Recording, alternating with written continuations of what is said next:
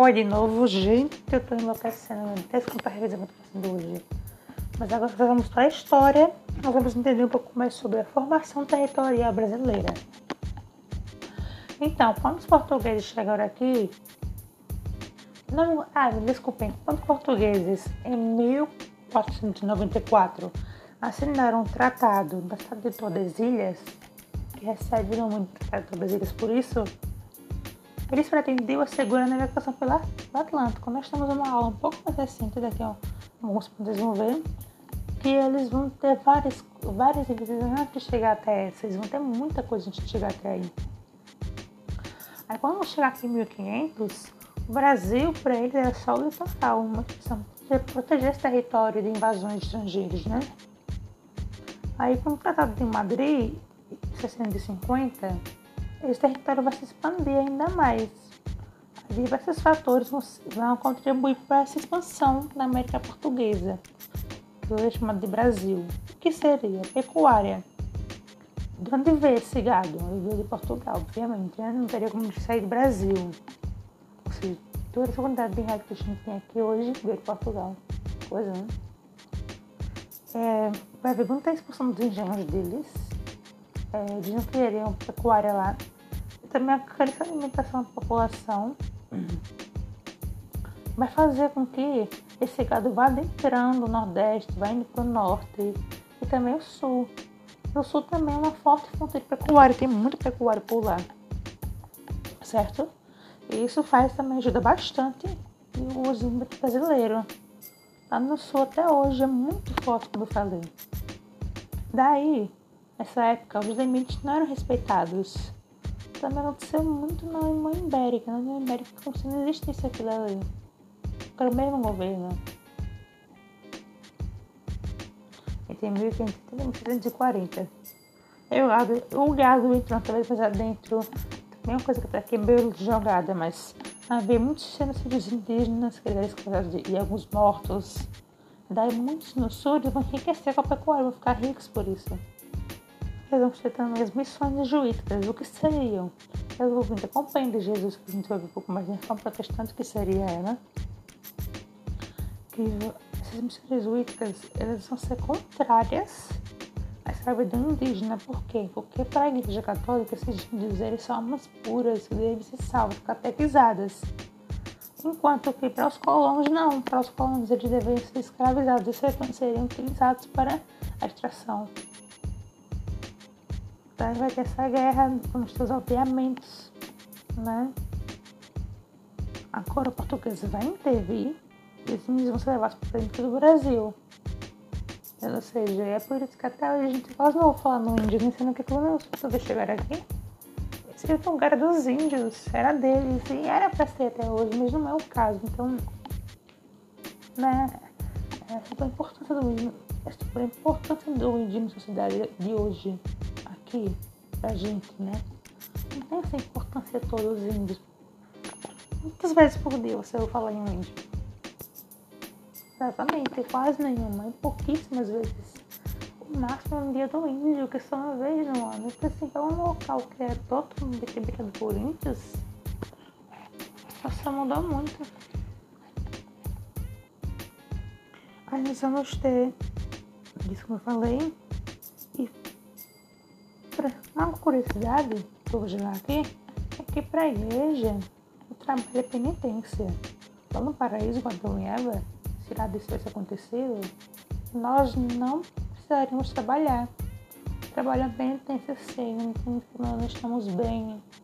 Mas trabalhar porque gosta não considera penitência exatamente. É algo que não deixa de ser, não é assim ótimo, incrível, né, que você ama fazer, mas é o que se torna menos maçante, que se torna melhor uma coisa muito melhor de se fazer, certo?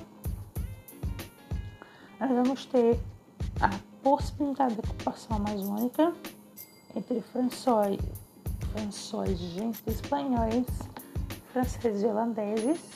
Eles vão criar fortes militares por lá e vão estabelecer limites para poder explorar a Amazônia. Eles queriam essa Amazônia. Quem não quer, né? Até hoje. Nós vamos ter também nesse tempo as trocas do sertão, seria droga do sertão? Cacau, pimenta e gengibre. seriam meio que as especiarias brasileiras, que serão muito aproveitadas pelos carmelitas e pelos jesuítas, e que na época gerava muito lucro, estava lá no norte, na Amazônia. Certamente a tem muitas coisas, né? Depois daquelas queimadas todas que chegaram até São Paulo, viajaram quilômetros. Acho que muita coisa perdida, mas. Tinha também o pau-brasil naquela época, né? Eles faziam escândalo quando eles trocavam o pau-brasil por coisas bestas, por espelhos, por assim, maluquices. Eles mostrando litoral as feitorias que vão armazenar pau-brasil. Vai ter meio que um lema de ocupar para não perder. Ou seja, você vai ter ali todas as coisas que você tem acesso das terras daquela época da Europa e você precisa ocupá-las para não perdê-las. Porque daí, senão daqui a pouco vai chegar um outro povo vai dizer tchau, pega. Você vai ficar assim. Certo, pessoal? Ok. Você também, Martim Afonso de Souza, que se chama em 1531, para combater os franceses e criar núcleos de povoamento. Agora sobre os bandeirantes. Quem seriam os bandeirantes? Os bandeirantes, originalmente, eles eram da economia vicentina e eram remanescentes de São Vicente, em São Paulo. Eles destruíam quilombos e tiveram grande importância na intervenção da América Portuguesa. Inclusive, eles eram vicentinos. São Vicente foi a primeira vila portuguesa no Brasil. Certo? Continuando. Eles vão ter muitos conflitos com os jesuítas, vão matar vários deles para que conseguissem capturar os índios, porque não vai valer, né? Igreja, escolantes têm visões diferentes.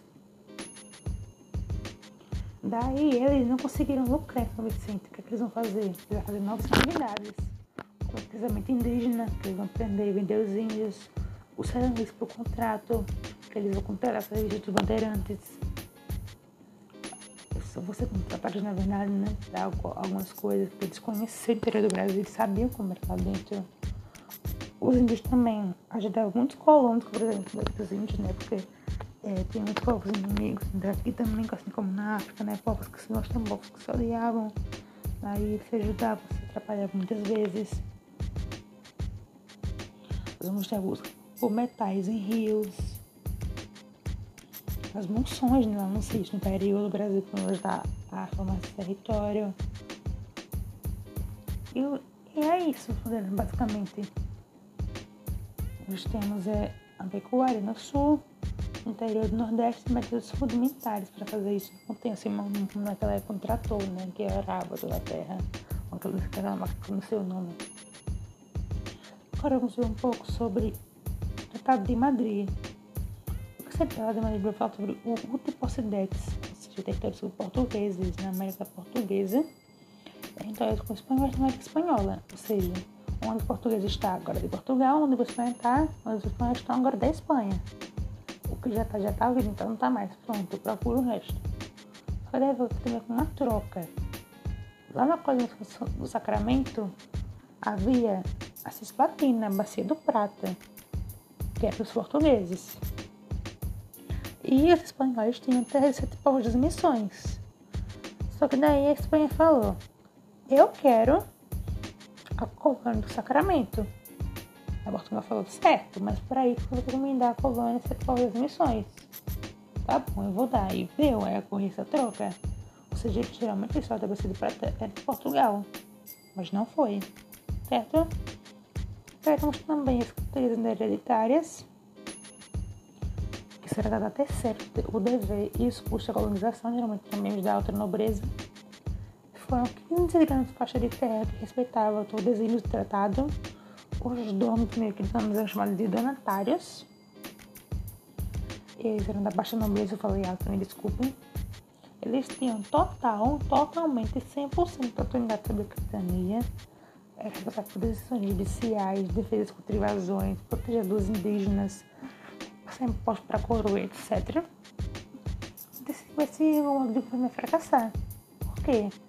Devido à falta de recursos e inexperiência desses donatários, muitos ataques indígenas às terras, isso vai fazer com que eles fracassem. Vai criar o governo geral, vai ter o primeiro governante, Tomé de Souza.